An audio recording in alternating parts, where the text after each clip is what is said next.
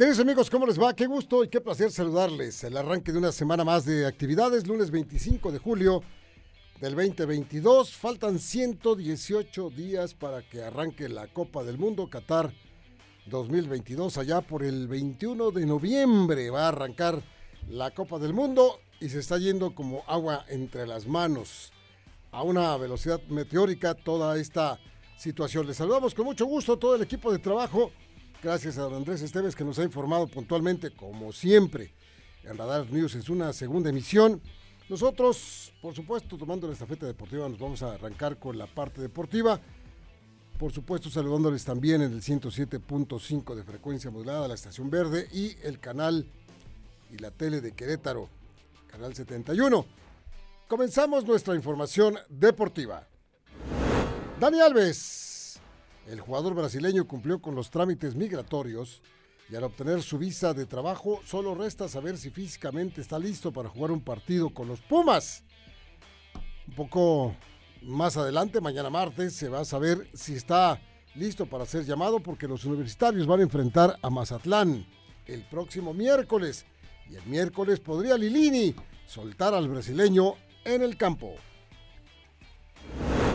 El delantero mexicano Santiago Jiménez de Cruz Azul está solo unas firmas de salir a Europa para enrolarse con las firmas, filas del Feyenoord de Países Bajos.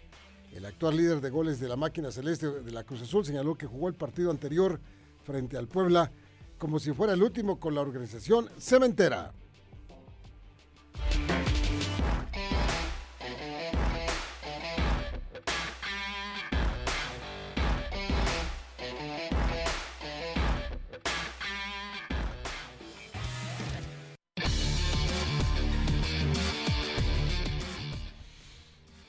Bueno, hoy eh, don Víctor Monroy está en una espera importante, está haciéndose una prueba contra el COVID. Entonces, eh, esperamos buenas noticias. Aparentemente está bien, pero bueno, hay que, hay que hacerlo y hay que cuidarse para poder seguir adelante en, en esta chamba. Ya sabe usted, además, con toda la información que recibimos acerca de la velocidad de contagios de esta nueva cepa y la quinta ola y todo lo que usted sabe bueno, pues esperemos buenas noticias para el Víctor Monroy, el Víctor. Bueno, mientras tanto, hay mucha información. Hoy es lunes, por supuesto, hay, hay cosas interesantes de las cuales platicar. Vamos a empezar primero que nada por sentirnos muy contentos porque la ciudad de Querétaro cumple 491 años de su fundación.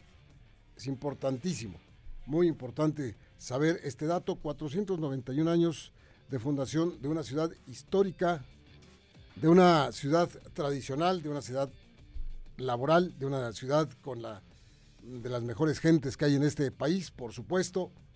Muchas felicidades para todos los queretanos y las queretanas por este aniversario más de una bellísima y formidable ciudad.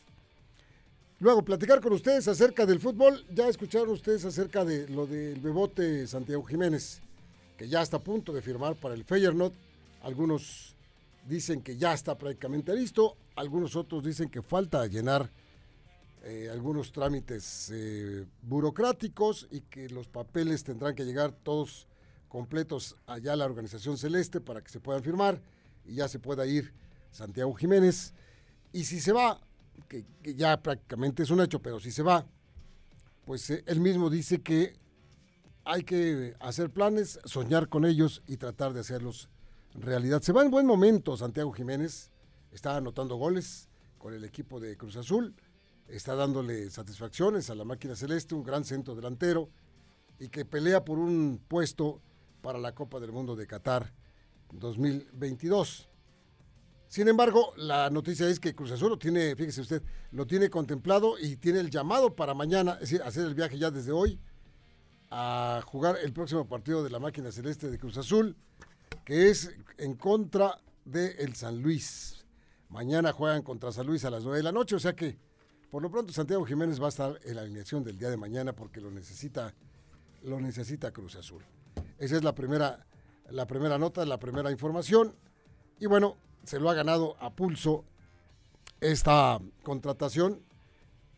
Hablo de ella ya en presente, en primer, en primer plano, porque pues prácticamente se dice que ya está prácticamente hecho, ya, ya está para irse este delantero mexicano, joven él, tiene apenas 22 años de edad, Santiago Jiménez, hijo del Chaco Jiménez, que usted lo sabe, gran jugador de la máquina celeste de Cruz Azul, hoy técnico en el fútbol mexicano, el eh, querido Chaco Jiménez. Bueno, pues ojalá que le vaya bien al Bebote Jiménez. Los resultados de la jornada 4 del fútbol mexicano los vamos a platicar con mucho gusto. Hay cosas muy interesantes, entre, entre otras, pues que bajó el nivel de goles que estaban anotando en la Liga MX en la jornada 1 y en la jornada 2. ¿Se acuerdan que platicábamos que tenían un nivel impresionante? 27 goles en la primera jornada, 27 goles en la segunda y ahora pues ya bajó hasta un poquito más del 40% de productividad. Sin embargo, los resultados son los siguientes. Chivas y León empataron a cero. Querétaro, acá en, en Querétaro, perdió contra Monterrey. Yo decía hace un rato, lastimosamente, y sí, porque no fue una buena cara la que nos mostró el equipo de Querétaro contra Monterrey y los avasallaron tres goles por cero. Mucho tendrá que trabajar Mauro Guerr con este grupo de jugadores que le tocaron para levantar no solamente la parte futbolística, usted estará de acuerdo conmigo, sino la parte anímica, porque si esto viene en un desazón, si esto viene en eh, la falta de, ganas, pues jamás, por mejor técnico o, mejores consejos que se les pueda dar, van a levantar. Y Mauro Guerr lo dijo, ¿eh? Jugadores que no se dejen vencer por adversidades, simplemente no van a jugar. Es decir, o se enderezan o se enderezan, o juegan bien o juegan bien, porque no está siendo parejo el, rendimiento de los jugadores. Perder en casa tres goles por cero no es nada frecuente ni nada común en ninguna parte del mundo. Es que pues ellos mismos tendrán que hacer un examen de conciencia y cuando no jueguen, cuando les digan que no están en la titularidad, bueno, pues eh, ojalá les caiga el 20. Aunque podríamos pensar que para cómo están las cosas, pues algunos jugadores han de decir, bueno, pues eh, en total no juego, al fin me pagan. Me parece que eso es lo menos que podría, podría pasar, la verdad. Más resultados en Mazatlán y Atlético de San Luis empatan a un gol por bando. Necaxa le gana un gol por cero a Juárez. Toluca 2 por 1 a Santos. Cruz Azul 2-2 con Puebla. Tijuana hace un buen partido y le gana 2 por 0 al América. Tigres 2-0 al Atlas. Buen partido también allá en la Sultana del Norte para el equipo de los Tigres. Y Pachuca empata 0 goles con el equipo de los Pumas de la Universidad anoche, el último partido de la jornada. Después de los partidos tendremos la oportunidad de escuchar ahora al señor Lilini, Andrés Lilini, quien reprueba en cierto punto la capacidad ofensiva de su equipo y dice que pues no, no, no quedó nada contento. Aquí está la voz del técnico de los Pumas de la universidad.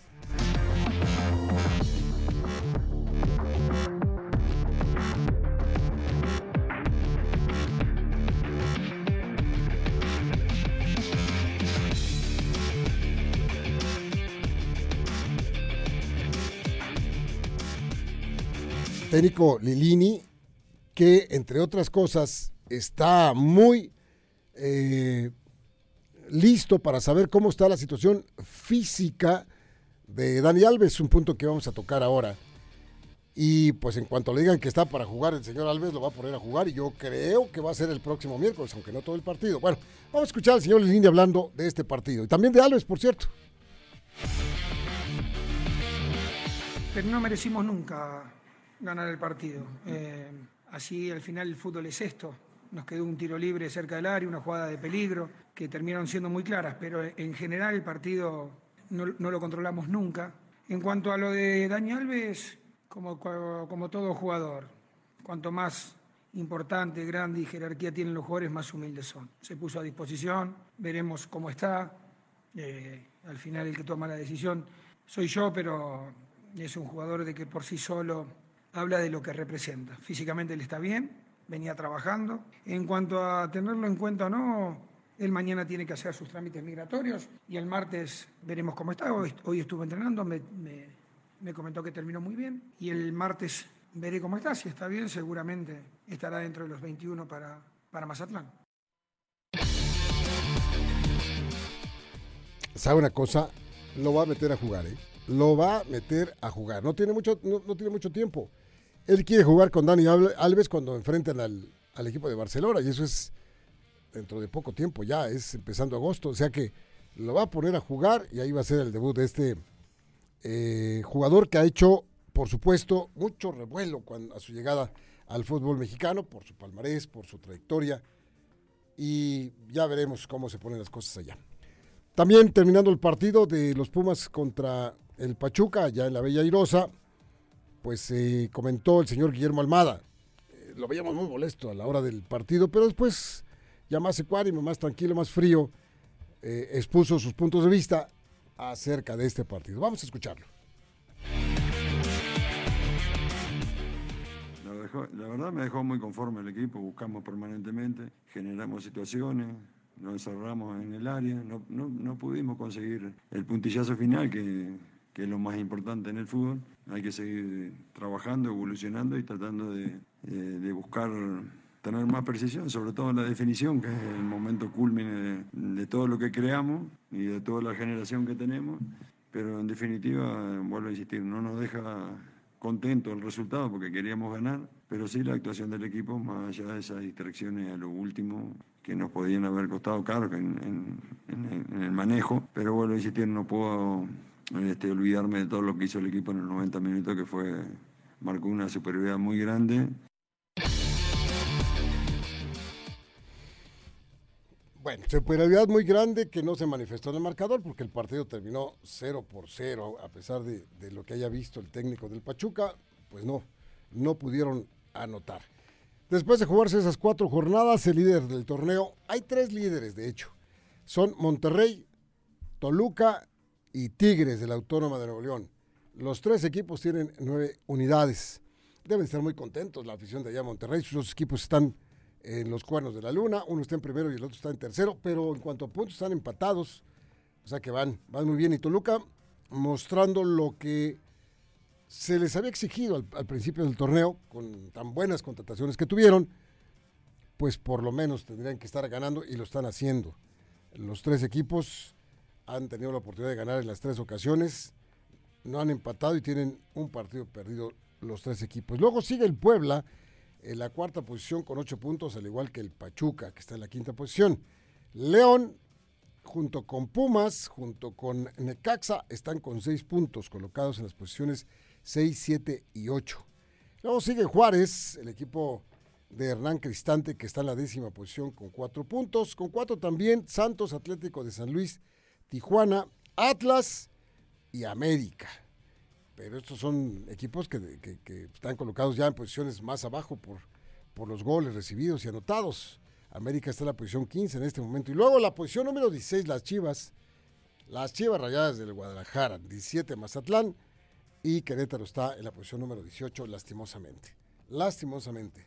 Es una tristeza ver al equipo de Querétaro en estas posiciones. Bueno, jornada doble en el fútbol mexicano. Una jornada doble que se va a jugar a partir de mañana martes. Acuérdense ustedes que por la premura, por la premura del Mundial, pues eh, hay que jugar rápido y, de buena manera porque eso se va a acabar. Ahora que estamos en julio, va usted a ver cómo agosto, septiembre y octubre va a ser como un auténtico estornudo.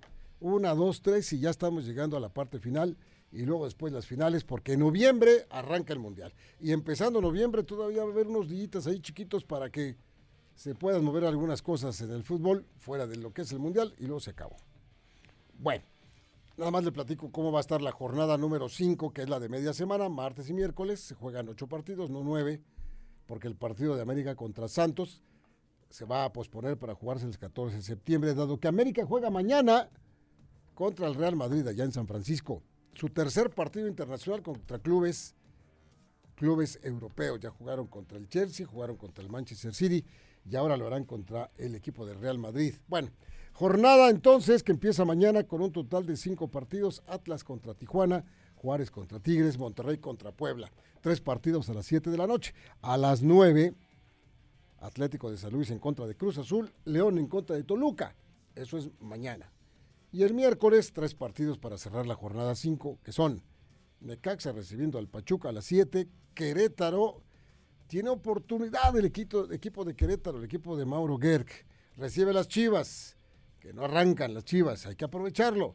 Querétaro recibe al Guadalajara aquí a las 7 de la noche Y finalmente los Pumas, como ya platicábamos, van a jugar contra Mazatlán.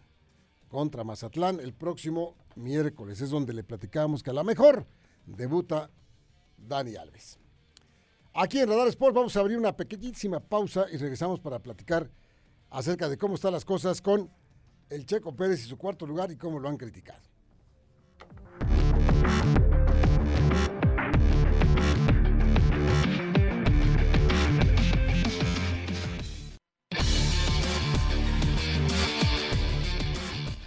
3 con 27, 3 de la tarde, 27 minutos. Gracias por acompañarnos en Radar Sports. Le platicaba acerca de lo de, lo de Sergio Pérez. Pues eh, ya antes de entrar así, eh, de hecho en materia automovilística, comentar nada más que eh, entró a jugar ayer el Tecatito Corona, otro de los jugadores mexicanos que van a ir a, a la Copa del Mundo. Lo hace con el Sevilla, su equipo y lo hizo bien como lo había hecho en el partido anterior que había tenido Sevilla en preparación. El partido anterior fue contra el Tottenham de Inglaterra y lo hizo bastante bien.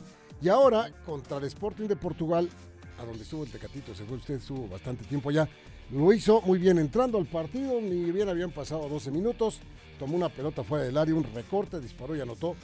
Está haciendo un buen trabajo de arranque de, pretemporada del jugador mexicano, cosa que nos da gusto. Y así iremos viendo cómo se están desarrollando los jugadores mexicanos que tiene la oportunidad de estar jugando de manera importante. El que no la está pasando también es Diego Laines. Está pues eh, no siendo tomado en cuenta para la pretemporada del equipo Betis de Sevilla, el equipo también de, aquella parte de España. Y pues entonces tendrán su representante que buscarle acomodo rápido, porque si quiere un lugar eh, entre los seleccionados y, que de plano, desde mi punto de vista, salvo la mejor opinión de usted, se ha ganado el lugar Diego Laines porque cada vez que entra Diego al terreno de juego marca diferencia. Así de sencillo. Pero ya sabemos que el problema es que el que toma las decisiones dicen, y además causa risa, que tiene una gran apertura el señor Martino. Pues este, pues a ver si es cierto, ¿no? A ver si se fija desde Argentina cómo están jugando los mexicanos, sobre todo los de España, o no están jugando, o por lo menos valoró lo que hace Diego Laines cada vez que lo metió a jugar en algunos partidos de la selección mexicana de fútbol. Bueno, regresando al tema de lo de Sergio Pérez, fueron varias cosas, muy criticadísimo Sergio Pérez, muy, muy, muy criticado, porque aparentemente cuando pasó el eh, momento del famoso safety car, que usted lo conoce bien y sabe que es cuando los coches se vuelven a realinear, cuando hay un problema eh, en la pista, toman sus posiciones y de ahí arrancan siendo ventajoso, por supuesto, para los que van allá a la mitad o están cerca de los primeros lugares, para volver a agarrar. Y cuando arrancaron de nueva cuenta, George Russell de Mercedes le ganó la posición por el tercer lugar al piloto mexicano, entre otras cosas.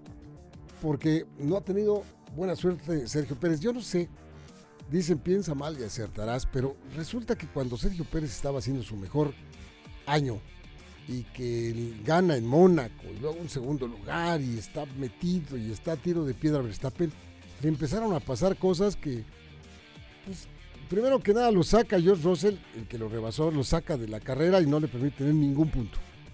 no pasó nada, no hubo ninguna sanción, ningún regaño, nada, nada. Ah, creo que sí, a George Russell sí lo, lo castigaron con cinco puntos o no sé qué. Total que lo saca.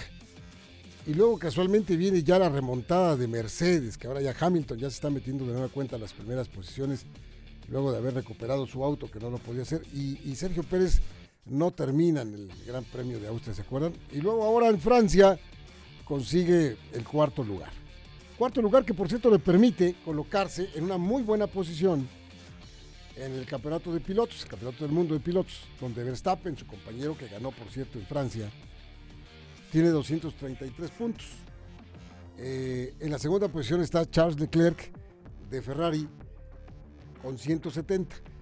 Pero Sergio Pérez, el piloto mexicano de Red Bull, tiene 163. Está a 7 puntos nada más. Sergio Pérez con una buena carrera. Una. Está en la segunda posición. Imagina Red Bull pensar que tiene su piloto 1-2 en las posiciones 1 y 2 para el Campeonato Mundial de Pilotos, porque en, el Campeonato Mundial de Escuderías, el de las marcas, Red Bull pues está robando. Hay una Diferencia de 314 puntos que tiene Ferrari en segundo lugar, 314, contra 396 que tiene la escudería Red Bull. Después está Mercedes que viene recuperando puntos con 270. En fin, el, campeonato está todavía en juego. Hay fechas por, realizarse. Entonces, pues tiene oportunidad el piloto mexicano como para poder meterse a esta situación importante. Y por cierto, vamos a escuchar a Sergio Pérez, el piloto mexicano, que se refiere a todo este tipo de cosas y críticas y todo lo demás, pero él da su punto de vista. Escuchemos. Sí, hubo un problema con el Virtual Safety Car que habían dado la señal que se acababa en la, fuera de la 9 y se terminó en la, en la 15 prácticamente. Entonces ahí fue cuando tuve, no pude atacar la, la salida del, del virtual y eso hizo que, que sí, prácticamente eh, arruinó nuestro, nuestro día, ¿no? Porque hubiera, hubiera sido bueno estar en el podio muy. Sí, una pena, pero, pero bueno, trabajar fuerte para, para regresar al podio en, en Hungría. Sigue siendo, la verdad, pues toda una incógnita lo que está pasando en la Fórmula 1. Y ahora viene Hungría. Lo que pasa es que sí, usted recapacita un poco y ahora están siendo ya las pistas, las pistas más abiertas. Dejamos las pistas de calle, ¿se acuerdan? Mónaco y, todas estas cerradas para las pistas más abiertas. Y aquí es donde se están tomando las posiciones más en serio de la Copa del Mundo de pilotos y es donde las escuderías se están dando absolutamente con todo. Llama la atención, sí, el repunte importante que está teniendo Mercedes, que ya consiguieron ayer una, segunda posición, una tercera posición. Mercedes está regresando y pues eh, no es bueno pues que el checo no se suba al podio eh, ya de manera frecuente porque dejó de hacerlo después de lo que le pasó allá en Austria y que lo sacaron y todo lo demás. Pero bueno, así son las, las cosas en, en la Fórmula en la Fórmula 1. Y bueno, con esto pues estamos llegando ya a la parte final de nuestro programa y de la información deportiva, queriendo pues invitarles a ustedes para que el día de mañana nos acompañen. Vamos a estar aquí, vamos a tener un invitado muy especial el día de mañana que será nuestro amigo Iván Torres, que nos va a platicar acerca de un libro muy especial que escribió Iván, acerca de el estadio de la corregidora. Hizo una recopilación de datos interesantísima, Iván, y lo plasmó en un libro extraordinario, preciosamente editado. Y la verdad es que vale muchísimo la pena escuchar cómo lo trabajó, qué es lo que contiene el libro, acerca de los momentos más importantes de lo que ha tenido Estadio de la Corregidora, que es un monumento, un monumento histórico de la ciudad de Querétaro, sin duda alguna, y que ahora padece por culpa de, ya sabe usted, ya sabe usted de qué. Pues bien, mañana lo vamos a tener como invitado especial para platicar con él acerca de ello. Por lo pronto, agradecerle su presencia para Radar Sports en este lunes 25 de julio. Y a nombre de todo el equipo de trabajo, muchísimas gracias David, a Mauricio y a Manuel. Gracias, mañana estará Víctor Monroy ya por acá. Sabemos que sí va a ser. Y por lo pronto, gracias, buen provecho y que les vaya muy bien.